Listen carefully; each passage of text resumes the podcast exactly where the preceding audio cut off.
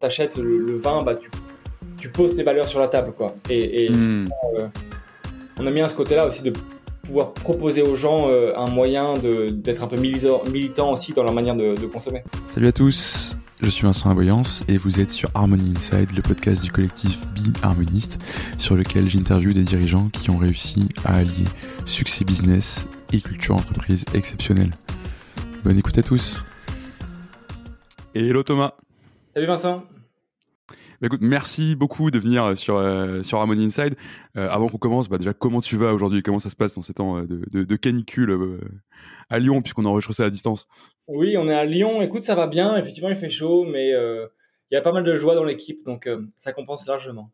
Ah, ça, tu aurais été à Paris ou j'aurais été à Lyon, ça aurait été un temps à se mettre dehors avec une, avec une bonne bouteille de vin OE, du coup.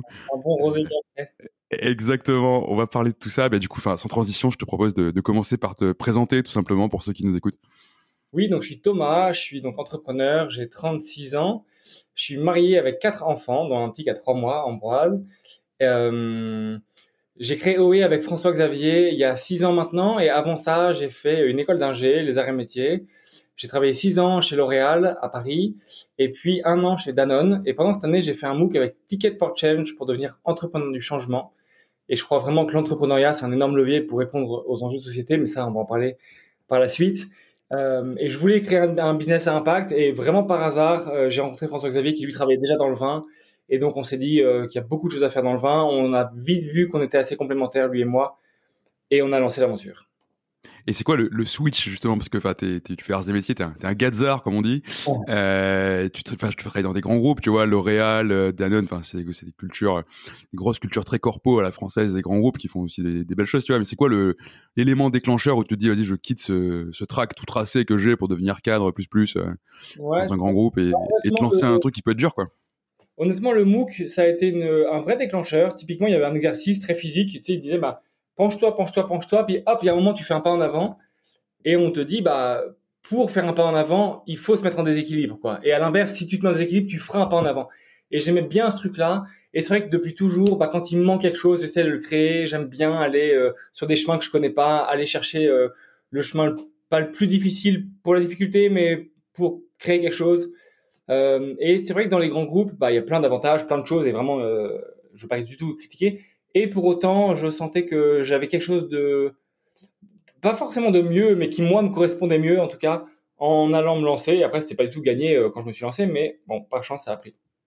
C'est super, ouais. Et alors du coup, enfin, en plus, t'as effectivement pas choisi le chemin le plus simple. Enfin, tu vois, du, du, du point de vue du néophyte, le vin. Enfin, j'ai fait mes études à Bordeaux, du coup, à un moment donné, comme tout le monde, je me suis dit, eh, le vin, ça peut être cool et tout. T'es à Bordeaux, et en fait, ce qu'on me dit, c'est, ouais, mais tu sais, le vin, si t'es pas du sérail, que t'es pas intégré dans une famille et tout et tout, c'est un secteur où c'est très difficile de rentrer, même juste pour un poste à l'époque, hein, sans même te parler de créer ta, ta, ta marque de vin. Donc voilà, pourquoi ce, pourquoi ce secteur-là et comment ça s'est passé quand t'as quand t'as commencé? Euh, effectivement, il y, a vraiment ce, que tu dis dans, le monde du vin. Et pour autant, je trouve que euh, maintenant, tu peux venir entre guillemets de nulle part et ça te permet d'encore plus innover. Quoi. Et, comme on voit que les sujets du moment, typiquement sur l'engagement, l'impact et, ces sujets-là, en fait, c'est pas des sujets du vin, euh, c'est des sujets de, d'impact, de, RSE au sens large, etc. Et donc, tu vois, souvent je dis à l'équipe, on vend pas du vin, on vend des engagements, on vend, on vend un mouvement, etc. Effectivement, le vin, c'est presque plus un support pour ce qu'on fait que, que voilà. Euh, donc ça, ça, nous apporte beaucoup, justement, de pas être du monde du vin, parce qu'on n'est pas figé. Euh, et après, euh, qu'est-ce qui nous a amené sur le vin En fait, parce que François Xavier, lui, travaillait dans le vin auparavant, euh, et il voyait euh, vraiment des limites. Quoi. Il avait des équipiers qui partaient en combinaison, masque à gaz dans les vignes et tout ça euh, bon, c'était pas possible. Quoi. Il s'est dit, mais vraiment, il faut changer ça, et donc on va essayer d'y contribuer. Et quand on s'est rencontrés, on s'est vraiment dit, bah, allez, go, on y va ensemble, euh, on va faire des choses, quoi. Mmh, ouais, je vois. Et alors justement, raconte-nous un peu, enfin, c'est quoi OE En quoi c'est différent de ce qu'on peut connaître dans le vin? Tu vois, parce qu'on on voit vos bouteilles, j'en vois, j'en vois derrière toi pendant qu'on se parle. J'invite tout le monde à aller en voir et en goûter aussi. Euh, même si on fait pas la promotion de l'alcool, tout ça. Euh, enfin, tu vois, c'est pas la bouteille euh, Château Mission Aubryon, euh, Château Lafitte, machin, etc. que tu peux avoir l'habitude de voir. Vous avez une identité très différente, des engagements très différents. Donc voilà, je te laisse nous raconter ça. En quoi OE est une, une marque différente et nouvelle dans ce secteur extrêmement traditionnel du vin. Alors OE, c'est pour œnologie, les deux premières lettres. Et OE, parce que OE, OE, on veut bousculer les lignes de, justement, de cette filière vin. et montrer qu'autre chose est possible, une nouvelle, nouvelle manière d'entreprendre est possible. en gros, on construit la marque engagée du vin, animée par une grande cohérence. Et donc tous nos vins sont des vins de vignerons, des vins bio, vegan, zéro pesticides. Au-delà du vin que tu vas consommer, bah, on est très attentif à tout l'aspect packaging parce que dans le bilan carbone, l'aspect packaging est juste majeur. Euh, et donc tout est recyclé, recyclable, enfin euh, encre végétale, euh, naturelle, etc. Et surtout deux gros aspects sur ce thème-là. On est la première marque de vin en France à avoir relancé la consigne, ce qui est game changer en termes d'écologie. On pourra en parler parce que c'est un truc de ouf ça, ouais. Mm. ouais. Et maintenant qu'on a la consigne, on est pareil les premiers à faire du full zéro déchet. Donc on envoie des, on envoie des vins à certains partenaires en casier, euh, avec une coiffe consignée, donc tu n'as plus de carton, plus de scotch, plus de film plastique sur la palette, plus rien, zéro. Enfin vraiment, bouteille consignée, enfin vraiment c'est hyper vertueux. On voit que c'est possible. Et ce qu'on aime bien, c'est essuyer les plâtres, être à l'avant-garde sur ces sujets-là. Et après, au-delà du contenu et du contenant, on veut aussi être une entreprise cohérente avec ça. Euh, et donc, on est transparent sur le salaire. On vient d'embaucher une première personne avec un handicap. On est à l'énergie renouvelable. On a changé de banque, pas dans une banque éthique. Et en fait, on est tout le temps en train de progresser euh, chaque trimestre, on a des objectifs marketing, commerciaux, mais aussi d'engagement. Euh, et donc, on, on, avance dans cet engagement. Et toute l'équipe y contribue. Euh, J'aime bien un peu cette image-là. Alors, les gens ne voient pas, mais quand tu prends un drap, c'est un drap d'un lit, et tu tires vers le haut, bah, en fait, ça vient emmener tout autour de toi. Et donc, on essaie d'avoir ce hmm. rôle-là, d'emmener nos vignerons, et on donne 100% de notre chiffre d'affaires pour le programme OE pour la biodiversité. Et donc, on essaie d'aider nos vignerons à aller au-delà du bio. On travaille avec nos partenaires, tu vois, les enseignes avec lesquelles on bosse, les restos avec lesquels on bosse, pour les faire passer sur la consigne, sur le zéro déchet, ensuite à l'énergie renouvelable, essayer d'évangéliser sur Bicorp, etc. Euh, ouais, on essaie, d'avoir ce rôle-là qui, moi, me semble en fait normal. Je pense que nous, entreprises, on doit tous se tirer vers le haut, euh, apprendre des choses et puis euh, aller de l'avant. Et donc, c'est vrai que tous ces engagements-là, ce mouvement-là, cette culture-là, euh, bah, elle nourrit notre communication, elle nourrit notre marketing, du coup le commerce aussi. Et il y a un cercle assez vertueux parce que plus, plus on se déploie, plus on a Exactement, ouais. Et, euh, et tu vois, tu vraiment une boîte qui est du coup impact by design, si on peut dire. Enfin, tout est pensé, articulé, cohérent euh, autour de l'impact. Et tu vois, en même temps, on pourrait se dire, c'est déjà assez galère de, de, monter une boîte de rien dans un secteur qui est déjà bien figé, etc. Enfin, comment ça s'est passé? Est-ce qu'il y a eu des moments qui ont été plus durs? Enfin, Tu as, vraiment ce rôle d'essuyer les plates, comme tu dis. Donc, ouais, comment tu fais et comment est-ce que, ça, nourrit quelque chose de vertueux aussi finalement euh, pour ta boîte? Parce qu'on peut souvent avoir cette image de l'impact par opposition à la croissance et de l'impact comme contrainte. Et toi, justement, j'ai l'impression que tu montes l'inverse. quoi. Honnêtement, on, euh, prouve que l'inverse est vrai, je trouve, et on n'est pas du tout les seuls. Euh, il y a une énergie quand tu, quand tu confies l'impact à toutes les équipes. Les gens, ils voient le sens que ça a, ils contribuent, ils proposent, on active. Il y a de la reconnaissance. Enfin, il y a quelque chose de très simple et de très vertueux et du coup euh, aussi euh, enfin porteur de croissance, de chiffre d'affaires et, tout ça aussi parce que les équipes sont bien euh, et parce que ça a du sens quoi. Et on le fait avec beaucoup d'authenticité, donc ça résonne aussi bien pour nos partenaires. Nos partenaires, ils utilisent ça, ils, ont besoin de nous pour se former, pour se déployer, ils nous posent des questions. Et donc, les relations qu'on tisse, elles sont pas que commerciales, c'est pas que de la facturation et des palettes qui partent. C'est un lien quand même beaucoup plus fort, quoi. Et, et, donc, ça favorise aussi euh, concrètement le chiffre d'affaires. Donc, vraiment, euh, pour le coup, impact euh, versus business, pour moi, il n'y a pas de débat. C'est vraiment l'un nourrit l'autre. Et plus tu as de business, plus tu as de matière à générer de l'impact. Quoi. Euh, hmm. très, et puis, il y a quelque chose de très humain avec les équipes aussi, parce que bah, les gens concrètement voient le sens que ça de d'être ici. chaque jour, ils ont des, des missions qui, qui se donnent à eux-mêmes pour aller tirer vers le haut tel ou tel acteur. Donc, Ouais, mais ce côté impact by design, effectivement, c'est majeur pour nous. Et j'avoue, hein, je touche du bois, mais c'est la boîte dont j'avais rêvé il y a encore quelques années quand, quand c'était le tout début. Donc, euh, c'est, ça fait plaisir. ça, fait plaisir ça fait plaisir à entendre. effectivement, il y a ce côté, au final, quand tu viens acheter une bouteille de vin, euh, ouais, en fait, t'achètes pas que le vin, quoi. T'achètes toute l'histoire et qu'il y, a derrière. Tu sais que tu sais ce que tu soutiens, ce que tu supportes. Et ça, en termes de marketing et de résonance par rapport à tes clients, c'est effectivement, ça doit avoir des avantages assez incroyables, quoi. Ouais, tout à fait. Et c'est vrai que dans le monde du vin, tu as malheureusement beaucoup de flou. Euh, souvent, on ne sait pas qui y a derrière la bouteille. Est-ce que c'est un vigneron? Est-ce que c'est un mix de plein de vignerons? Parfois, tu sais, on te, on te vend un château quelque chose, et en fait, il euh, y a ni château ni quelque chose. Enfin, tu vois, voilà. Et, donc nous, c'est vrai qu'on veut beaucoup de simplicité, de transparence. Euh, derrière chaque bouteille, tu as un vigneron. Là, on est en train d'envoyer des, bouteilles avec un QR code où tu as directement le vigneron qui te parle, qui dit bah, bah voilà, Vincent, tu as dans tes mains le, code du Rhône, c'est moi, Denis, qui les, qui les produit. Et, euh, visite mon domaine. Enfin, tu, vois, c'est très, très transparent. Euh, et puis, tous ces engagements, effectivement, bah, quand tu achètes le, vin, bah, tu, tu poses tes valeurs sur la table. Quoi. Et, et hmm. euh, on a mis à ce côté-là aussi de pouvoir proposer aux gens euh, un moyen d'être un peu militant, militant aussi dans leur manière de, de consommer. Ouais, je vois complètement. Et tu as fait un choix qui est assez fort aussi au niveau de ton entreprise, c'est que tu es devenu entreprise à mission. Euh, tu as, une mission qui finalement n'a pas grand-chose à voir avec le vin, promouvoir une agriculture durable et une manière de consommer bienveillante. Euh, alors déjà, pourquoi ce choix et cette mission concrètement, qu'est-ce qu'elle veut dire euh, pour toi? Alors, euh, pour nous, c'est hyper important d'être ancré dans une vraie mission et de savoir ce à quoi on veut contribuer. Et donc, une agriculture durable, euh, en fait, quand tu vois ce qui se passe dans la vigne, tu vois, la vigne, c'est, on le sait pas, hein, mais c'est 4% de l'agriculture en France, c'est 20% des pesticides. Le raisin, c'est le fruit le plus pesticidé. Et, euh, et vraiment, ça pose des questions pour la biodiversité présente dans les vignes, pour les viticulteurs et puis pour les consommateurs. Et donc, euh, essayer de promouvoir une agriculture durable, bah, c'est vraiment essayer de répondre à ça. On voit que la vigne, et vraiment on le voit, elle peut être un enfer pour la biodiversité parce que c'est une monoculture, parce qu'il n'y a pas d'arbres, il n'y a pas de haies, il n'y a rien à l'inverse, elle peut aussi être une solution, mais majeure, tu vois. Et on voit des vignerons, en fait, au tout début de l'aventure OE, tu vois, euh, on est allé chez un vigneron dans le Bordelais, et pourtant, c'est pas à Bordeaux où c'est plus facile. Et le gars nous dit, bah voilà, j'ai mis tel type d'arbre parce que ces arbres-là, ils font des trous qui abritent tel type de chouette. J'ai mis des nichoirs à chauve-souris, des nichoirs à maison, j'ai mis un petit plan d'eau à la place de mettre des vignes, mais comme ça, ça me crée un équilibre. Ça. Le gars ne met rien sur ses vignes, rien du tout, tu vois, zéro, rien. Euh, et c'est juste son écosystème qu'il arrive à favoriser qui fait qu'il y a un équilibre hyper sain pour la vigne. Et quand tu vois ça, tu te dis, mais je ne peux pas promouvoir autre chose que ça. Euh, et ça, c'est possible, ça fonctionne, ça fonctionne aussi financièrement, etc. C'est plus de travail peut-être pour lui. Euh, ça fait des vins qui sont effectivement plus chers que des vins pas chers du tout, mais pourtant très accessibles. Et donc, c'est ça qu'on veut favoriser.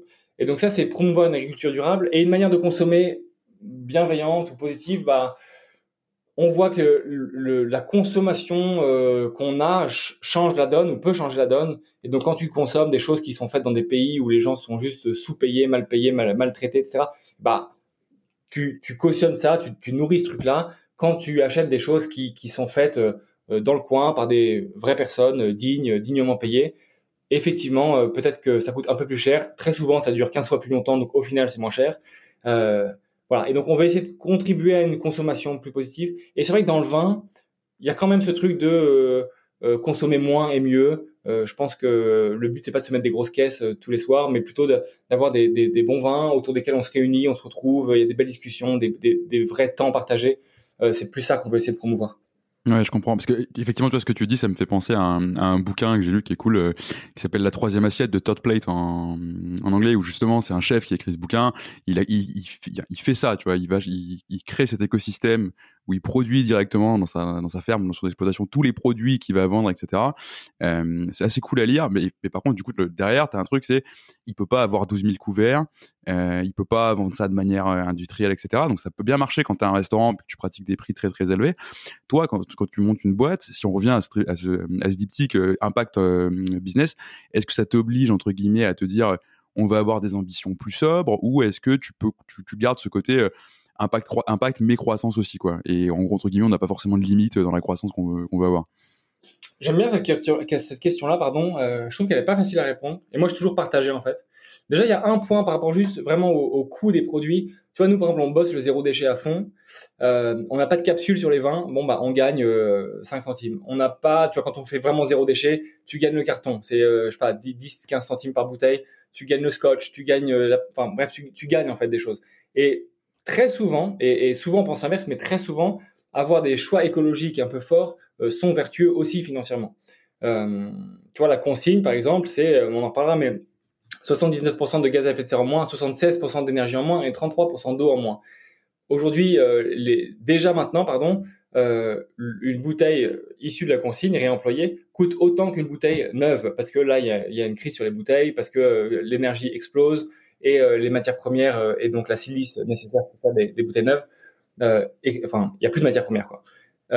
Et, et, donc demain, une bouteille issue de la consigne réemployée sera, moins chère. Quoi. Donc c'est des bénéfices hmm. à la fois écologiques et à la fois financiers. Et de manière générale, très souvent, on, pense à l'inverse, et pour autant, il y a plein de contre-exemples.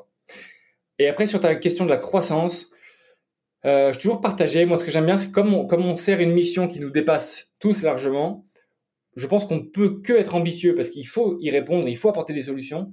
Et en même temps, on peut que rester les pieds sur terre parce que vraiment, euh, on n'est qu'une goutte d'eau au final euh, et, et, on cherche à faire de, notre mieux. Euh, je ne crois pas à une croissance illimitée. Je crois même que dans les organisations très humaines, il y a, y a, quand même un, un, un plafond. Un euh, parce, parce qu'à un moment, les gens ne se connaissent plus et le, tissu, la densité entre les relations euh, n'est plus là. Et donc, je pense que tu perds quelque chose qui est nécessaire. Euh, pour autant, je pense qu'il faut que des acteurs à impact soient plus forts et, et, changent la donne, quoi. Parce qu'il faut, parce que vraiment, il faut de tous les côtés, quoi. Mais justement, parlons de la, de la consigne que tu, que tu mentionnais. Ça, en vrai, c'est un, un, vrai sujet et je trouve que c'est assez représentatif des, risques que tu peux prendre avec toi, ta culture et ce que tu veux faire en, termes de boîte. La, consigne, on en a toujours entendu parler, alors des discours qui sont peut-être un peu orientés aussi, quand même quelque chose d'impossible à mettre en place, c'est trop compliqué logistiquement, c'est des coûts de ouf, enfin c'est juste pas gérable. Euh, toi, tu l'as fait, t'es encore en train d'essuyer des plâtres sur ce ce truc-là. Enfin, comment ça se passe Et, c'est pareil, qu'est-ce que ça veut dire de ta boîte et de ta culture de boîte euh, c'est hyper intéressant parce que quand on a commencé à travailler la consigne, on était 10 dans la boîte, là on est 20 maintenant. Euh, et tu vois, j'allais voir différentes personnes pour euh, commencer à mettre le sujet en place. Et on me disait, des grands du vin me disaient, mais tu fais fausse route, ça ne marchera pas. Mais genre texto, tu vois, vraiment, ça m'avait pas mal marqué. et pour autant, maintenant, ça marche partout en France et ça a vraiment du sens. Quoi. comment on a fait ça? En fait, le plus dur, c'est de passer de 0 à 1. Enfin, déjà, le plus dur, c'est d'imaginer que c'est possible. Et souvent, la, mm. première barrière, elle est mentale, quoi. Euh, mais quand, tu vois, avec l'équipe, on creuse, on mature, à tous nos déjeuners, on essaie de, tu vois, de, de penser à, à, nos prochains, prochains steps qu'on va passer. Et la consigne, c'est vraiment un sujet. Et, et nous-mêmes, initialement, on se dit, mais non, c'est pas possible, c'est trop compliqué, comme, comme tout le monde. Et puis, tu rencontres une personne, une deuxième, etc. C'est vraiment un écosystème aussi qui a rendu ça possible. Et puis, tu t'aperçois qu'en fait, on est plusieurs et, et nombreux à, à, travailler sur le sujet. Et donc le dur, c'est de passer de 0 à 1. En fait, on a pris, euh, je sais pas, un, une épicerie et, on a commencé à, faire les choses, trouver la bonne étiquette, la bonne colle, les, bonnes contraintes, aller voir les gens, et puis faire des choses qui sont pas du tout rentables, faire un peu de la sorte de R&D. Et, et, au final, bah, t'apprends, t'apprends, t'apprends, t'implémentes, et puis tu rentres dans une sorte de boucle d'itération qui fait que si tu connais ton objectif, et pour nous l'objectif il était évident, enfin c'était écrit que euh, que le futur c'est la consigne, enfin, et, et vraiment ça l'est. Euh, et donc on s'est dit, bah, on va le faire, il faut le faire en fait, enfin, il, faut, tu vois. Et donc, euh, hmm. Et du coup, aujourd'hui, tu peux rendre ta, enfin, comment, je fais si j'achète une bouteille de vin euh, de chez OE, j'en je, fais quoi concrètement? Eh bien, En tant que consommateur de, de, de, base. Ouais, dans les lieux qui jouent, qui jouent le jeu de la consigne, et tout le monde ne le fait pas encore, eh bien, tu peux acheter ta bouteille, tu peux la rendre dans l'épicerie ou le magasin en question, euh, et eux, ils vont stocker ta bouteille dans un casier avec des bouteilles vides. Et quand il y a assez de casiers pleins de bouteilles vides, on a des partenaires dans toute la France qui viennent ramasser ces casiers euh, et, donc ces bouteilles, qui vont les massifier. Et une fois qu'on en a assez, on va les laver dans une laveuse. Et après, on, réemploie les bouteilles, on, re-remplit les bouteilles. Euh, pour l'instant, c'est nous qui reprenons toutes les bouteilles parce qu'on est les seuls. Mais demain, l'idée, c'est que hmm. tous les flux, très organiquement, s'organisent. et donc, plus ça va aller, plus ce sera optimisé. Quoi. Et ce, qui est intéressant de voir, après, je, connais, connais pas les, marges dans ton secteur, mais ce que tu dis, c'est qu'une bouteille de consigne, même avec toute cette ingénierie pour la récupérer, etc., la relaver, la réutiliser, elle te coûte finalement aujourd'hui aussi cher qu'une bouteille euh, neuve. Donc en fait, c'est purement une question de choix et ça a un sens business de le faire aussi, quoi.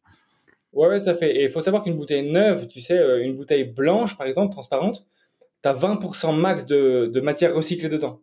Et donc, 80%, euh, c'est de la matière non recyclée, matière neuve. Donc c'est de la silice neuve, euh, matière non renouvelable et où il y a déjà une crise euh, des matières premières. Quoi.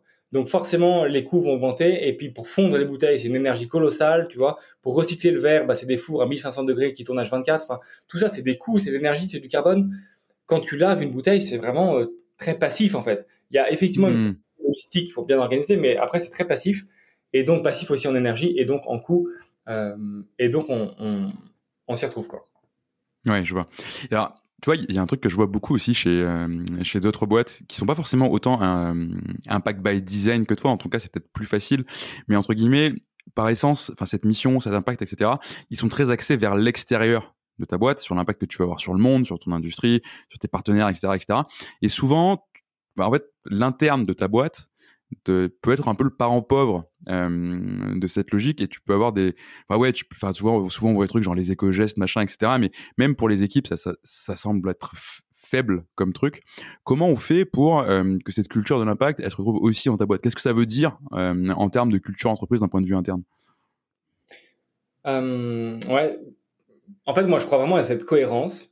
Et je me dis deux choses. Une, c'est vraiment que quand, quand moi j'achète bio, je me dis, bah, le produit concrètement est bio et coche les, X cases du label bio. Mais au-delà de ça, pour moi, c'est, euh, enfin, c'est ce que j'attends d'un produit bio, c'est, bah, il est bio, euh, je veux dire, positif pour le monde de manière générale, y compris socialement, y compris localement, etc.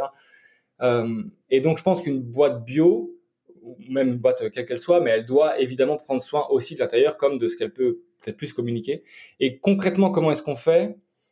Moi, je vois par exemple, on a levé des fonds il y a quelques temps maintenant, et je sais que j'ai stressé l'équipe, tu vois, et, je les ai mis en mauvaise posture et, vraiment de ma faute. Et vraiment à ce moment-là, ça m'a fait titre. Enfin, une fois que tout était bouclé, je me suis dit mais c'est pas possible en fait. Je peux pas faire ça. C'est pas l'idée de cette boîte, tu vois. Euh, euh. On se bat pour une super belle chose, mais si, si c'est pour tendre tout le monde et que tout le monde soit sous mes docs, etc. Enfin, je caricature un petit peu bah, c'est pas possible en fait. C'est pas pour ça qu'on a créé cette boîte. Et très concrètement, comment on s'y prend euh, bah, moi vraiment, je, je, je pousse l'équipe à remonter, proposer, euh, dire des choses. Et donc euh, euh, régulièrement, il y en a un qui dit bah voilà, nous on aimerait bien euh, proposer ci ou ça. Tu vois là, on a fait une randonnée deux jours en équipe. Bon bah euh, je sais plus d'où est sortie l'idée, mais quelqu'un a proposé ça. Puis hop, on s'est dit bah vas-y on le fait. Et en fait c'est plein de petites choses. Hein. Il n'y a jamais une chose majeure, etc. Mais voilà, plein de petites choses. Et puis, c'est peut-être aussi prendre aussi le temps de se redire quelles sont nos priorités. Tu vois, quand tu as un choix à faire hmm. en, tant que cofondateur, tu sais, est-ce que je prends, euh, je sais pas moi, telle mutuelle ou, ou d'autres mutuelles un peu moins chères, je sais pas trop quoi. Bah, te dire, bah, ok, euh, je prends peut-être le truc euh, un peu plus cher, mais je sais pourquoi je le fais et je le dis aux équipes, tout le monde est content. Enfin, c'est souvent des petits choix comme ça qui font que la diff se fait. Et après, c'est vrai qu'on est pas mal aidé par Bicorp aussi. Donc, tu as ce grand questionnaire qui nous pointe du doigt différentes choses et, et certaines choses qu'on n'aurait même pas imaginées. Euh, comme le fait d'être dans une banque éthique, tu vois, euh, on s'est pas posé la question à l'époque. Euh, maintenant, on l'est, mais ça, c'est grâce à Bicorp qui nous a pointé ça du doigt, quoi. Oui, effectivement, que tu parles, on, parlait de label. effectivement, vous êtes labellisé Bicorp. Vous êtes aussi entreprise à mission, enfin, partie de la communauté d'entreprises à mission, etc. Il y a un peu moins, de, un peu moins de 1000 en France, tu vois. C'est pas forcément un truc qui est évident à faire. Et en fait, c'est des labels qui sont, bah, qui font très bien afficher, qui sont très bons pour la marque employeur, parce que tu dis à tes consommateurs, etc. Ce qu'on voit moins souvent quand on est à l'extérieur, c'est qu'il y a des engagements qui vont avec ces labels. C'est pas juste, on te donne ça, c'est cadeau. Bicorp, tu passes le, le Business Impact Assessment, le BIA, tu as 200 questions auxquelles tu répondre et tu te fais auditer tous les ans pour voir si tu progresses, c'est pour voir si tu maintiens ton niveau, c'est pour voir si tu progresses. Pareil, être entreprise à mission, concrètement, ça veut dire avoir un comité de mission, faire un rapport de mission, avoir un organisme tiers indépendant qui vient t'auditer, etc. Donc pourquoi ce choix, entre guillemets, de bah encore, encore une fois, de s'imposer des contraintes en plus pour avoir des labels tu vois? Et qu'est-ce que ça apporte à, ta boîte? En fait, je les vois pas comme des labels en tant que tels, tu vois, comme des tampons, mais plutôt comme un mouvement. Et donc, c'est ces labels-là, quelque part, ils nous aident à progresser, à pointer du doigt des choses, à nous poser des questions, nous challenger. Euh, et c'est aussi une communauté d'entreprises, de, d'entrepreneurs euh, et d'employés qui bah, vont dans ce sens-là. Et donc, ensemble, on s'entraide et, pour essayer de bien faire ou de faire le bien. Euh, donc, je vois plus comme ça. Après, c'est vrai que j'ai toujours peur des, des gens qui ont plein de bonnes intentions. J'aime bien les faits concrets, tu vois. Et donc, c'est vrai que ces labels-là, mine de rien, ça vient un peu bah, valider, certifier concrètement ce qui est fait. Surtout en ce moment où, tout le monde d'un coup s'est trouvé une mission et des valeurs d'entreprise et tout ça. Euh, bon, euh, mais tant mieux peut-être. Hein. Mais du coup, il faut aussi se démarquer et bien, bien dire qui s'engage et comment ou pas. Quoi. Euh, donc il y a hmm. aussi un enjeu un peu commercial pour nous, c'est vrai. Oui, bien sûr. Et en même temps, c'est des vrais labels, pas des labels que tu peux acheter. Quoi. Donc, donc effectivement, je vois, bien. Et alors, tu disais, on a levé des fonds. Euh, tu as levé 2 millions et demi, si je me trompe pas, euh, l'année passée. Et alors, tu vois, c'est, on parle de levée de fonds. Souvent, derrière, c'est des grosses boîtes tech, euh, etc. Et tu, comprends pourquoi ils lèvent des fonds. Soit, c'est pour euh, financer leur BFR, parce qu'en fait, bah, pour pouvoir recruter plus de monde, accélérer, ils ont beaucoup d'enjeux de market, un enjeu de beaucoup de sales, pour trouver beaucoup de, clients, etc. Pour pouvoir être, avant de pouvoir être même à break even, quoi toi, tu es dans le vin, tu vends un produit qui est bien identifié, entre guillemets, tu vois. Euh, c'est pas, enfin, on entend rarement que tel château, etc., a, levé X millions pour, euh, pour, vendre plus de vin. Donc voilà, pourquoi on, lève de l'argent quand on est dans, ton milieu? Euh, bah, on lève de l'argent pour nourrir une ambition. Et c'est vrai que nous, quand on, enfin, on est ambitieux et on veut changer la donne, et donc on lève des fonds pour ça. Et très concrètement, on a levé des fonds pour recruter. Euh, parce que parce que parce que bah il faut qu'on a faut, qu'on avance les marges dans le vin elles sont elles sont vraiment pas folles et donc il faut quand même des volumes et sur la consigne, il y a des enjeux de volume. Sur nos productions de bouteilles, il y a des enjeux de volume. Donc, il y a quand même des, des sortes de paliers à atteindre. Euh, et donc, cette levée de fonds-là, elle nous a permis d'atteindre ça au travers de l'équipe plutôt commerciale qu'on a recrutée à ce moment-là. Quoi. Hmm. Et alors, comment ça s'est passé justement quand, tu arrives voir des investisseurs qui, entre guillemets, sont peut-être habitués à des choses euh, classiques, tu vois, et toi, tu arrives avec ton statut euh, boîte Impact by Design, société à mission, on a des engagements, etc. On va faire ça, ça, ça, et ça, et son, c'est, enfin, le truc est clair, et on va pas faire des multiples de valo en deux ans euh, à x25, quoi. Comment ça, comment ça, ce discours a été reçu euh, dans, dans l'écosystème des, des, fonds, par exemple? Mmh, Bah, t'as toujours de, t'as, t'as, tout et son contraire, quoi. T'as toujours des gens euh, que tu rencontres et qui sont à fond sur l'impact et qui comprennent tout de suite, ça c'est un peu fou, mais qui comprennent le fond vraiment de ce qui nous anime. Et là, t'as des, des, réactions ou des discussions, mais vraiment hyper profondes et vraiment, ça fait plaisir. Et après, tu as des gens qui te répondent euh, Bah non, désolé, j'investis pas chez toi parce que en mettant ailleurs, je gagnerai plus d'argent. Concrètement, j'ai eu des réponses comme ça. quoi. Bon, bah après, le, tout l'enjeu, c'est de trouver les bonnes personnes qui comprennent ce qu'on fait, qui sont intéressées par, par l'agriculture, par euh, une production locale, française, euh, et puis par le fait de changer la donne quoi, sur, sur un, un axe qui est hyper sympa. Enfin, le monde du vin, c'est absolument passionnant. voilà, c'est vrai qu'on a l'avantage peut-être d'avoir un produit très physique, très concret, plutôt plaisant. Et donc, ça parle aux gens. Les gens, ils voient tout de suite de quoi il s'agit. Oui, tu peux faire goûter en, en, investors meeting, quoi, ce qui est plutôt, euh, ce qui est plutôt cool. C'est assez rare avec, assez rare avec des logiciels, effectivement.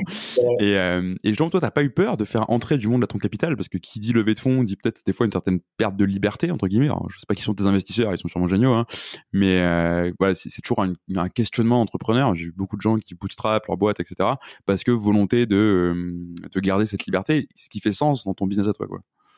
Ben, je comprends vraiment, euh, je comprends vraiment le sujet.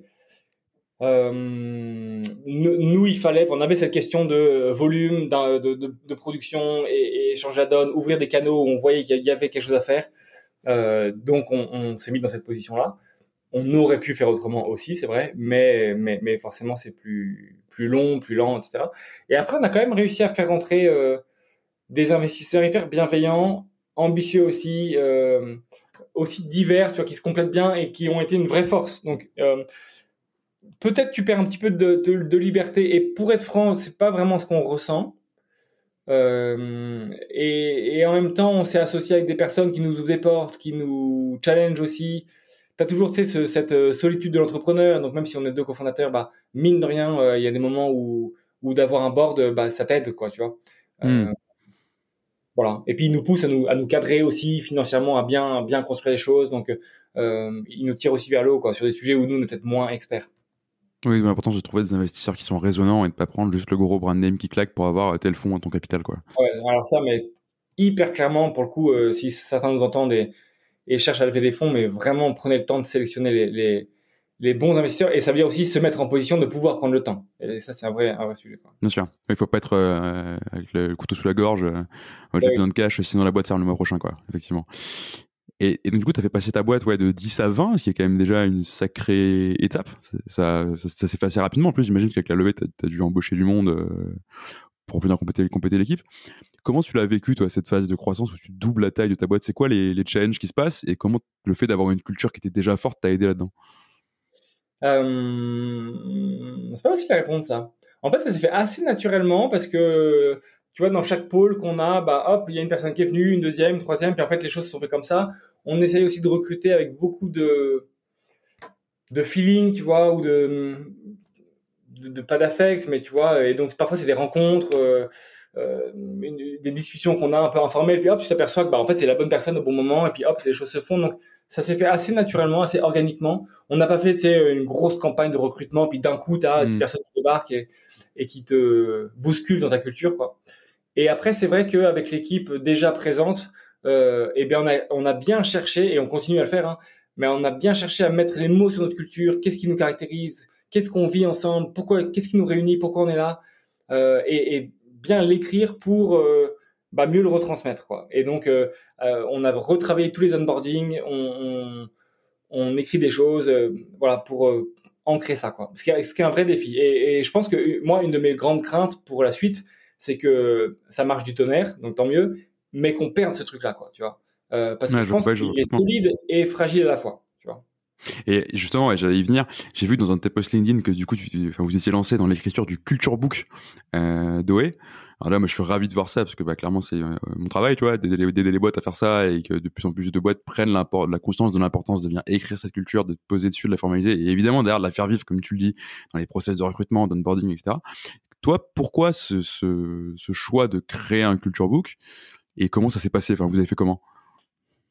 Euh, alors pourquoi ce choix? Bah, Exactement parce que on recrute et on sait qu'on va recruter encore par la suite et donc on veut être vigilant à tenir cette culture et on voit à quel point, j'allais dire, elle nous rend heureux ici ou à quel point elle nous permet de, de, de changer la donne et de créer des choses euh, pourtant simples mais pour autant personne n'a créé auparavant.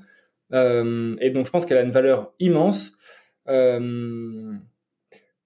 Voilà pourquoi. Et après, pourquoi l'écrire? En fait, ça me fait un petit peu peur de l'écrire, pour être tout à fait franc, parce que quand tu écris, j'ai l'impression que ça fige aussi les choses. Et j'ai l'impression que chez nous, tout est en mouvement aussi. Et donc, ce qu'on essaie d'écrire, c'est plus l'aventure, et donc d'où ça vient, euh, qu'est-ce qu'on faisait FX et moi avant, quelles ont été les grandes étapes, est-ce qu'il n'y a pas des histoires un peu clés dans cette boîte qui ont fait cette boîte, tu vois, et, en fait, il y en a 15 ou, ou plus. Euh, voilà, essayer de remettre les mots là-dessus, tu vois, et, dire à quoi on croit, pourquoi, d'où ça vient, quel livre on a lu, qu'est-ce qui nous a inspiré. Euh, j'ai toujours peur d'afficher des valeurs comme ça, euh, dynamisme, je, machin, je sais pas quoi, enfin bref. Euh, et là, l'idée, c'est de vraiment raconter l'histoire et, et, limite, j'aimerais bien, je sais pas si on le fera physiquement ou pas, mais d'avoir 15 pages blanches, mais qui veulent dire que, en fait, le culture book, il est encore à écrire, quoi. Euh, oh, c'est pas la partie qui prend le plus de temps à écrire, les 15, pages blanches. Ça, ça va. Non, tu, peux, tu, peux, y arriver. mais ouais, et du, coup, je, je, je, te réponds là-dessus, cette histoire de ça me fait peur de figer, etc. En fait, ouais, c'est souvent un, un, un, argument que, que j'entends. Ouais, j'ai pas envie que ce soit figé, etc. Mais entre guillemets, c'est jamais figé. Et justement, c'est important de, je trouve, de pouvoir l'écrire à un moment donné déjà parce que c'est un vrai process pour ton équipe qui se met ensemble et qui se dit ok mais concrètement on pose les mots c'est ce que tu racontes tu vois. C'est d'où on vient ce qu'est-ce qu'on fait pourquoi ça marche qu'est-ce qui nous rend heureux qu'est-ce qui nous réunit. Et ce truc là il va te servir bah déjà c'est un référentiel pour tout le monde, c'est une boussole, c'est-à-dire que tu, tout, le monde a la même lecture et tout le monde est aligné donc euh, autour de ça. Ça évite d'avoir des différences de perception, tu sais, qui vont juste s'agrandir euh, au fur et à mesure que ta boîte s'agrandit. Pour autant, ça veut pas dire que si je sais pas demain tu recrutes 50 personnes d'un coup, forcément ils vont venir changer euh, un peu la culture de ta boîte parce qu'ils vont amener d'eux-mêmes dans, dans cet écosystème. Et c'est justement un moyen génial de se dire, sais pas, tous les, euh, soit à chaque événement marquant, soit tous les deux ans, on refait ce travail ensemble pour se dire est-ce que c'est encore d'actualité? C'est un onboarding qui est génial pour les nouveaux parce qu'ils ont une voix qui, est, qui est top, tu vois, qui peuvent amener leur voix et, leur pierre à cet édifice-là et ça te permet bah, justement de maîtriser cette continuité plutôt que de la subir, quoi. Ouais, carrément. Bah, c'est vrai que, enfin, elle se construit cette culture avec toutes les personnes qui viennent, quoi. Et on voit que là, il y a des personnes qui sont arrivées il y a quand même peu de temps et en fait, elles nous apportent énormément et elles ont ancré ou modifié ou ajouté euh, des choses à cette culture-là. Et je trouve c'est hyper fort de pouvoir, euh, bah, tu vois, ce culture book nous permet de faire ça. Ouais, c'est fort de, de se dire, bah, on a une culture et en fait, on la travaille, on la façonne, on, c'est quelque chose, quoi. Euh, alors que parfois, il y a des boîtes où bah, tu as une culture de fait, parce qu'il y a toujours une culture, mais comme personne en prend soin quelque part, bah, du coup, elle est un peu, euh, je sais pas, ou elle se fait d'elle-même et, pas forcément positivement, du coup. De manière, de manière subie, exactement. Enfin, et, du coup, tu peux avoir des, enfin, des sous-cultures qui se créent, tu vois, t'as, où t'as des trucs qui sont très affectifs et très émotionnels et que tu as, du mal à rattacher à quelque chose de, de concret. Donc, effectivement, c'est tout le mérite de, cet exercice-là. Et alors, justement, bah, on voit dans le contenu de ta culture, comment tu la décris aujourd'hui? C'est quoi ces histoires un peu, un peu fondatrices que tu as, que as choisi pour illustrer? Est-ce que tu as un exemple?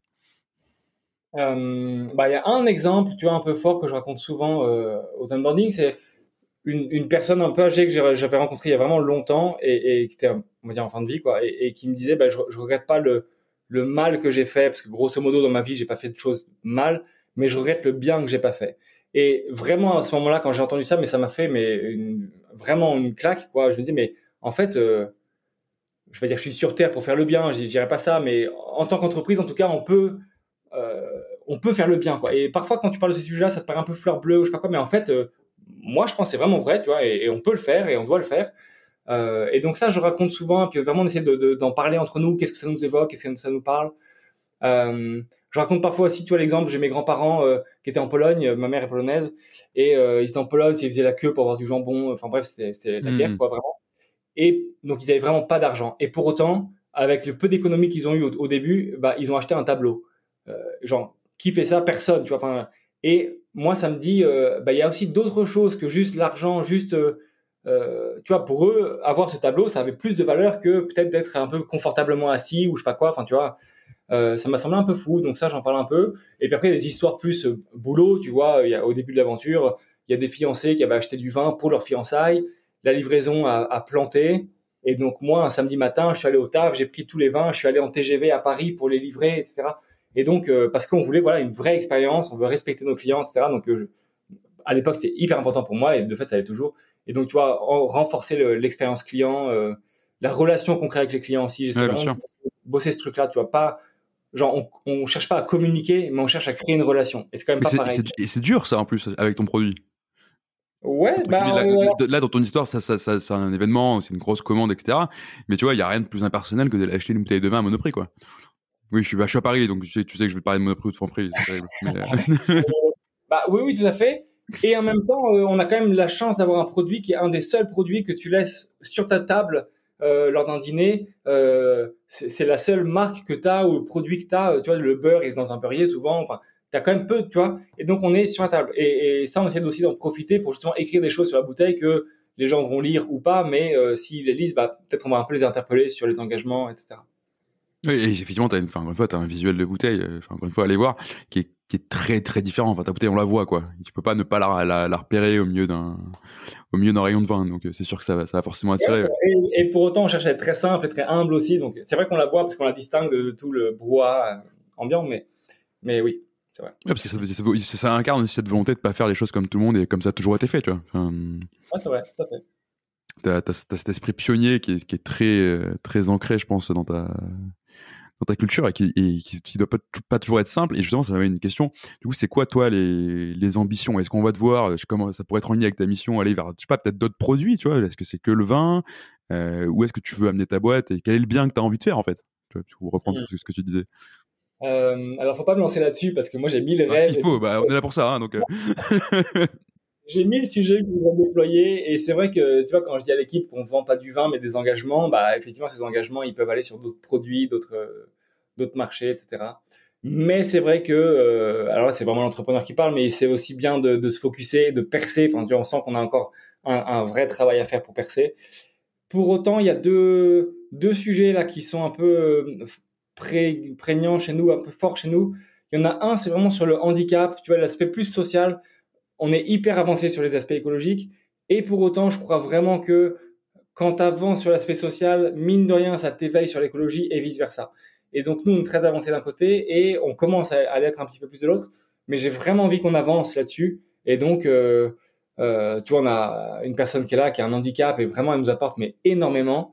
Euh, et j'aimerais bien qu'on arrive à continuer là-dessus dans cette voie-là pour, si c'est possible, tu vois, si on y arrive, bah, continuer à servir, à, aider quand même des, des personnes.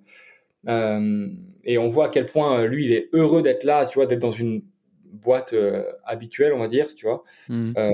vraiment, ça c'est ouf. Et le deuxième point, c'est justement plutôt côté agriculture où jusqu'à présent, on donne 1% de notre chiffre d'affaires pour le programme OE pour la biodiversité. On aide vraiment nos vignerons à analyser leur sol, euh, planter des haies, enfin bref, on fait tout un travail avec eux, analyser leur domaine, etc.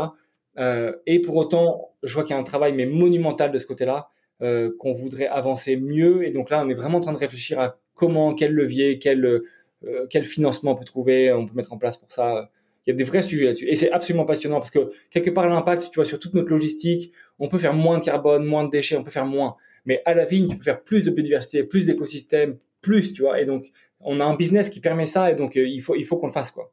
Euh, hmm. Là où, là où tu as plein de business où, bah, tu peux faire moins de. Moins et, déjà, c'est très bien, hein, tu vois, mais quand tu es une boîte de communication, bah, tu peux faire moins de, moins de déchets, moins de carbone, moins de transport, mais tu peux difficilement faire plus de quelque chose, quoi. Et certainement que j'ai un peu tort, mais, mais bref, on se comprend. Justement, tu vois, ce, côté pionnier aussi, en fait, tu peux souvent avoir l'impression sur les sujets RSE, impact, etc., enfin, t'appelles ça comme tu veux, que c'est une case à cocher. Euh, tu peux te dire en tant que boîte, c'est bon, on est arrivé au standard, on est bien, on est là. Toi, tu as cette démarche depuis le début d'aller encore plus loin. Et en fait, comment tu trouves ces idées pour aller plus loin, parce que déjà, toi, enfin, arrivé là-dedans, tu connaissais pas grand-chose au, vin, à part probablement que tu devais aimer ça. Euh, voilà. Et euh, mais toi, tu, on sent que tu es hyper expert sur tes sujets, que tu as vraiment poussé les trucs. Enfin, tu vois, tu me parles de silice, de matière première, un truc comme ça. Comment tu continues et tu continues, tu continues d'apprendre et de t'améliorer pour aller toujours plus loin là-dedans, quoi?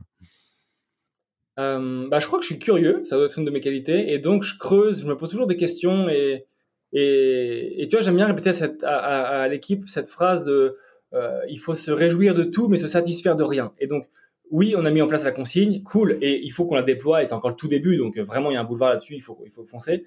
Pour autant, on peut pas s'en satisfaire, on peut pas dire ah bah trop bien, je me gratte le ventre, on a réussi, qu'est-ce qu'on est fort quoi. Euh, c'est qu'une brique la consigne. Et quand tu vois, tu vas dans notre entrepôt, tu as du plastique partout, bah c'est pas possible en fait, c'est juste pas possible. Et donc, euh, et encore nous, on est minuscule, mais quand tu vas dans un entrepôt d'une vraie boîte, euh, bah, bah, c'est la folie quoi, tu vois. Et, donc, bah, je me dis qu'est-ce qu'on peut. Enfin, je, je, suis content de prouver qu'on peut faire autrement quoi. Prouver que tu peux être heureux dans, dans, une boîte, prouver que tu peux faire du zéro plastique, zéro déchet, prouver que à la vigne tu peux faire autrement. Enfin, j'aime bien ce truc-là et donc j'essaie toujours de tu vois, un peu de nourrir ma colère quelque part et, de se dire, mais qu'est-ce qui me rend fou? Et, quand je vais dans un entrepôt et je du plastique, je me dis, mais c'est pas possible, ça me rend fou. Et, je pense que c'est un des vrais enjeux de nous, les entrepreneurs. Il faut qu'on arrive à nourrir ce truc-là sans tomber dans une colère absolue euh, de pétage de plomb, mais, mais tu vois, de se dire, euh, il y a partout des solutions à apporter, quoi. Euh, mmh. Et c'est vrai que du coup, Bicorp nous aide là-dedans. Le fait d'être entreprise à mission, bah, ça nous aide parce que ça nous éveille. on est tout le temps en train de, tu vois, de se challenger. le fait, nous, d'avoir des objectifs trimestriels, aussi d'impact, eh ben, tous les trimestres, on s'assoit et on se dit, OK, qu'est-ce qu'on fait ce trimestre? C'est quoi le next step? Et après, moi, je réfléchis aussi avec l'équipe au, mouvement sur le un an, deux ans, cinq ans qui viennent. Euh, quels sont les, vrais paliers qu'on va passer, quoi. Euh, et tout, tout ça s'entre-nourrit. Et, la chance qu'on a, c'est que toute l'équipe contribue à ça. Donc, tu vois, t'as pas un déj où on se dit pas, ah, tiens, j'ai vu ci, j'ai vu ça, t'as lu cet article, machin. Et donc, tout le temps, tout le temps, ça résonne, ça résonne on a sur notre Slack, on a un channel qui s'appelle liste de lecture et donc tout le temps, tous les jours, tu as l'équipe qui met des choses à lire, tu vois. Donc on se confronte, on, met des avis divergents, etc. Et donc de tout ça, bah, naissent les idées de demain. Euh, et après, quand, une fois que tu as prouvé sur un ou deux exemples que bah, c'est possible et que quand on dit c'est impossible, bah, en fait c'est faux, euh, c'est possible, bah, tu dis tout est possible. Quoi. Et donc, euh, quelque part, tu pas de limite. Quoi. Ouais, effectivement, peut-être une équipe de passionnés et ce côté nourrir ta colère qui est assez euh, assez intéressant pour le coup. Justement, qu'est-ce qui qu'est-ce qui fait enfin quand tu vois du plastique, quand tu vois des trucs comme ça, tu as toujours cette colère, cette hargne, enfin pourquoi ça te rend fou? Qu'est-ce que ça touche de d'important chez toi entre guillemets qui va te dire putain mais il faut que ça change parce que tu pourrais aussi très bien te dire OK bah ma boîte elle tourne, il y a un certain confort qui va avec, enfin ce serait humain de te dire OK, je suis arrivé à un stade où je suis bien et bon bah je peux pas être dans le combat tous les jours parce que c'est fatigant. J'avoue que c'est épuisant, c'est vrai. Euh, après, euh, franchement, je sais pas, je sais pas d'où ça me. En fait, euh, je pense c'est une certaine conscience, tu vois, de, je sais pas, quand tu quand tu vois les chiffres sur la biodiversité, tu vois qu'on a perdu pour certaines espèces 80% de, du nombre d'espèces de, tu vois, du nombre d'oiseaux de telle ou telle espèce. Mais c'est pas possible, en fait, tu peux pas. Enfin, moi, en tout cas, j'accepte pas ça, ça rentre pas dans ma tête, quoi. Et je me dis, mais comment est-ce qu'on peut y répondre? Est-ce qu'on peut y répondre? C'est quoi les leviers? Tu vois? Et, pour le plastique, c'est pareil. Quand tu vois qu'en fait, euh, on recycle, je sais plus, 28% euh, du plastique et tout le reste, en fait, c'est enfoui. Bah, c'est pas possible. Euh, enfin, et à un moment, ça ne marche plus, quoi. et donc, c'est vrai que ça me rend un peu fou. Et, je pense que j'ai la chance de faire ce, ce projet avec l'équipe, pas pour moi, tu vois. Je le fais pas pour, je sais pas quoi, devenir riche ou n'importe quoi. mais plutôt comme pour avoir un, outil dans les mains qui apporte des solutions, qui, montre des voies, qui teste, qui apprend, qui fait des erreurs, qui, tu vois. Euh, et on y va ensemble, on emmène toute, notre communauté, et puis ensemble on trouve des solutions. Euh, et on voit qu'il y en a mille des solutions, donc c'est passionnant. En plus, euh, vraiment, c'est passionnant, tu vas trouver des solutions, c'est hyper gratifiant. Ah bah c'est clair, c'est passionnant. Ça se voit et ça se voit quand tu parles. Hein. Enfin, t'es hyper, es hyper animé par ça. Et, et, justement, tout à l'heure, tu disais ouais, se réjouir de tout et se satisfaire de rien. Enfin, c'est une phrase qui peut paraître simple, tu vois. Mais en vrai, je pense que c'est très difficile. Et surtout en tant qu'entrepreneur qui entreprend autant à la hargne et à la colère comme ça, comme tu, comme tu le dis, avec cette volonté de changement, toi, personnellement, comment tu arrives à gérer ça? Tu arrives à te réjouir des trucs, à te dire ce que je fais, et pas te dire ce que je fais, c'est jamais assez? Enfin, ça doit être terrible, terrible comme, comme constat à, faire, quoi. Franchement, j'ai toujours eu du mal, c'est vrai. Et pour autant, là, je remarque depuis quelques mois, euh, bah, je me réjouis vraiment, enfin, je m'émerveille vraiment de, petites choses dans la boîte. Tu vois, un gars qui nous met un message hyper touchant. Bah vraiment, ça me, ça me, ça me rend hyper heureux, quoi. Tu vois, là, on a fait une marche en montagne, on a marché 30 minutes en silence, entre autres, en plein milieu de la forêt, mais c'est absolument euh, magique, quoi. Bah, vraiment, ça me donne des ailes de fou. Euh, et ça nourrit aussi l'énergie, parce que si tu es en colère tout le temps, bah, tu, ça, ça, marche plus, quoi. Tu vois, il faut, il faut de la joie, il faut de l'énergie, il faut que ce soit positif au final. Euh, et donc, c'est toujours une question d'équilibre, hein, comme d'hab, hein, mais faut, ouais, nourrir, euh, il faut se nourrir aussi de tout ça. Euh, peut-être aussi, je suis plus rassuré maintenant par, par le niveau qu'on a atteint et, et, la suite, elle, elle, est hyper ambitieuse, mais quelque part, on a fait, on a passé des grandes marches aussi qui sont aussi peut-être pour moi plus rassurantes. Euh, Ouais, voilà. Et puis, je sais pas, il y a aussi une force d'équipe, tu vois. C'est pas que moi, hmm. l'entrepreneur, c'est notre duo avec FX. C'est, euh, ouais, toute la force avec l'équipe. On, voit que les sujets sont quand même mieux maîtrisés maintenant et ça nous permet de monter les marches suivantes. Euh, après, c'est sûr que quand, quand, je vois, parce que je suis un peu aussi, euh, mon LinkedIn ou mes relations, c'est aussi un petit cercle. Et donc, c'est hyper gratifiant d'être dans ce cercle où, où, tout le monde entreprend, on va dire positivement. Mais c'est vrai que quand j'échange avec des boîtes plus classiques ou à l'ancienne, euh, ouais, ça c'est dur. Enfin, je me dis, mais c'est pas possible en fait, les gars. Euh. À ce moment-là? C'est quoi ah, les exemples de trucs qui, qui te font ça, pas citer des gens, tu vois, mais c'est quoi les trucs qui te font mais, mais bah, typiquement, je, je, racontais à un gars euh, là qu'on a marché deux, deux, jours en montagne, et vraiment que c'était très simple, on a dormi en refuge, vraiment très simple, quoi, et, et que ça ancre notre culture qui est, qui est justement dans, dans, un peu liée à ça. Et lui, sa première réponse, c'est me dire, bah moi jamais je me verrais partir avec mon équipe, quoi, nulle part. Enfin, bah, je me dis mais c'est pas possible en fait. Enfin, enfin ça moi ça m'en fout. Après, euh, certainement qu'il y a des bonnes raisons ou, pas, j'en sais rien en fait. Mais mais je sais pas, ça m'interroge, tu vois. Ou, ou, quand je vois, je raconte, euh, tu vois, des choses très basiques de chez nous. Euh, le fait de déjeuner tout le temps ensemble, par exemple, qui, qui nous, enfin je sais pas, c'est voilà. Bah, t'as des gens qui me disent mais c'est pas possible chez moi personne mange ensemble c'est pas possible on n'a aucune discussion jamais question de statut ouais ouais voilà je voilà je sais pas tu vois on me dit bah dis donc vous avez une chance incroyable alors que moi ça me paraît mais tellement normal en fait euh, et pas du tout exceptionnel. Et je me réjouis de tout ça à fond, mais, mais ça me paraît normal quand même, tu vois. Euh, voilà, et donc c'est vrai que on a à cœur ici de montrer aussi qu'autre chose est possible, que tu peux être heureux au taf, que qu'en fait c'est ok, que tu peux t'exprimer, que tu te que c'est pas parce que tu as, un manager que, que tu es un grouillot, enfin tu, enfin, tu vois, remettre les tu vois. Euh, et je pense, ça, ça, m'amène à, une autre question, ce que tu dis, parce qu'effectivement, tu as la question du statut qui est, et qui existe en entreprise, en fait, que tu le veuilles ou non. Toi, tu es, es, es, cofondateur, tu es le CEO de la boîte, donc tu dois prendre des décisions, enfin, porter une vision, etc. C'est ton rôle. Et en même temps, tu animes une équipe de, gens qui sont passionnés, qui doivent avoir des ambitions, s'ils sont comme toi, qui sont absolument folles, etc. Est-ce que c'est c'est pas difficile parfois pour toi de dire bah là ça aujourd'hui on peut pas. Là pour le business il faut prendre cette décision là comment tu vis toi ton rôle de bah, chef entre guillemets dans, une équipe de gens qui sont aussi passionnés et qui ont autant de volonté de changer quoi? Euh, bah c'est vrai que moi je suis hyper attentif à bien donner le cap. Et, et je répète parfois j'ai l'impression de me répéter trop mais mais je pense que c'est bien répéter pourquoi on est là qu'est-ce qui nous anime qu'est-ce qu'est-ce qui nous réunit ici qu'est-ce qu'on veut atteindre ensemble et dans ce périmètre là feu à volonté franchement, allez-y, proposez, on y va, que ce soit commercialement ou que ce soit euh, euh, en termes d'impact. Et du coup, euh, bah, ça décuple nos forces, quoi. Tu vois, sur la RSE, c'est pas une personne au troisième étage à mi-temps qui le fait, c'est tout le monde. Et donc, donc on envoie du lourd, enfin, mécaniquement. Et après, c'est vrai qu'il y a des choix parfois à faire. Et comme on est très transparent sur tout, tout le monde a accès au, business plan, tout le monde a accès aux chiffres, tout est transparent. eh bien, en fait, les décisions, elles sont quasi évidentes. C'est plutôt des discussions qu'on a, on se dit, bah oui, si on fait ça, bah financièrement, ça passe pas, ou, bien, euh, je sais pas, humainement, ça peut générer ça, donc peut-être qu'on va pas le faire. Et en fait, euh, on confronte, on, aime beaucoup confronter les choses, euh, mais c'est jamais une dispute, tu vois, c'est jamais, enfin. T'arrives à, le dépassionner et à enlever les égaux parce que tu es au service d'un truc plus grand? Ouais, franchement, ouais.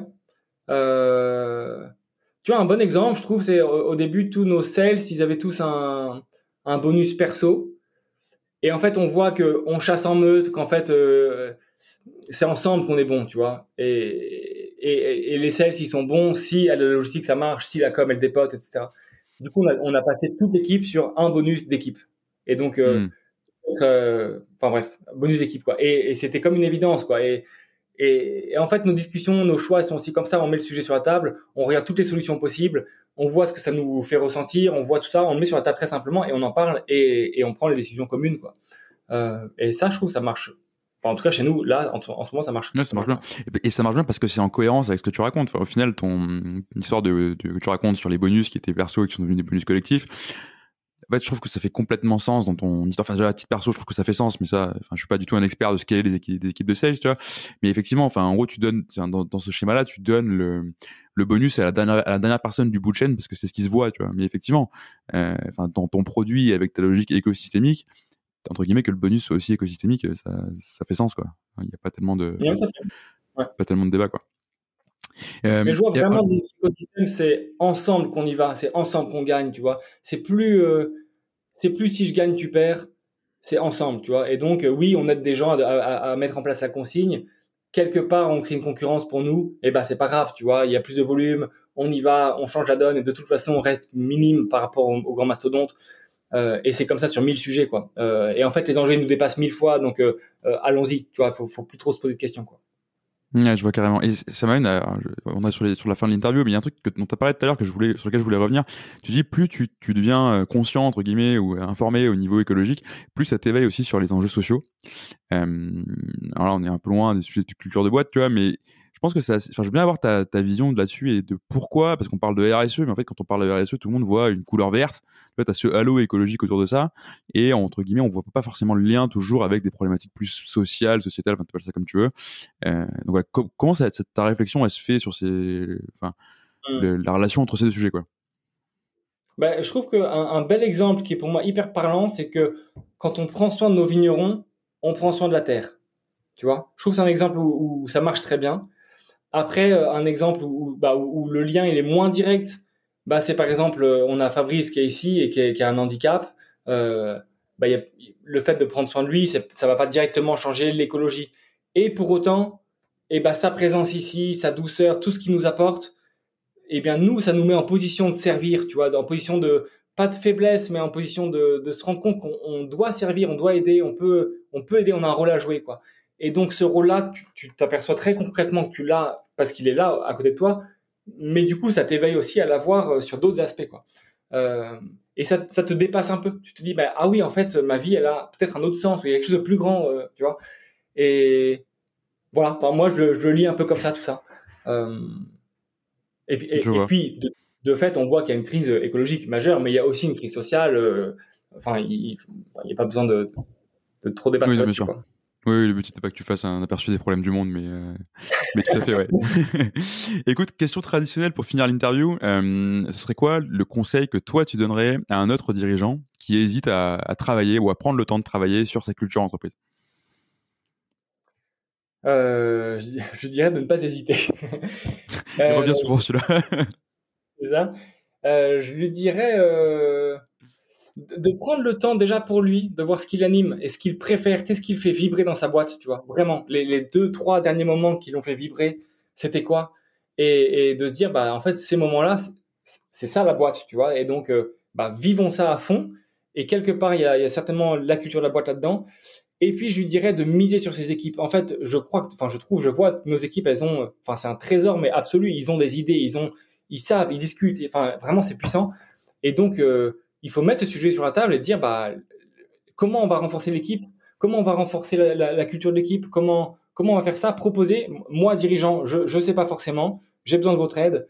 Euh, proposer. Et puis, en fait, il y aura des merveilles qui vont sortir, c'est sûr. quoi.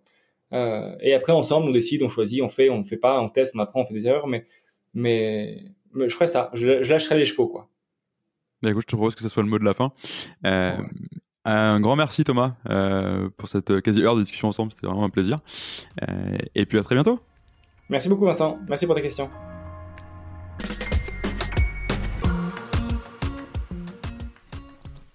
Merci d'avoir écouté cet épisode jusqu'au bout. Si vous êtes là, c'est sans doute que ça vous a plu. Si vous voulez nous aider, n'hésitez pas à partager cet épisode euh, à votre boss, à votre ami qui veut monter une startup depuis toujours, ou à toute personne qui pourrait être intéressée par la culture entreprise. Vous pouvez aussi vous abonner sur Apple Podcasts, Spotify ou toute bonne application de podcast. Et vous pouvez également nous laisser un avis 5 étoiles de préférence sur Apple Podcasts. A très bientôt pour un nouvel épisode et merci à tous.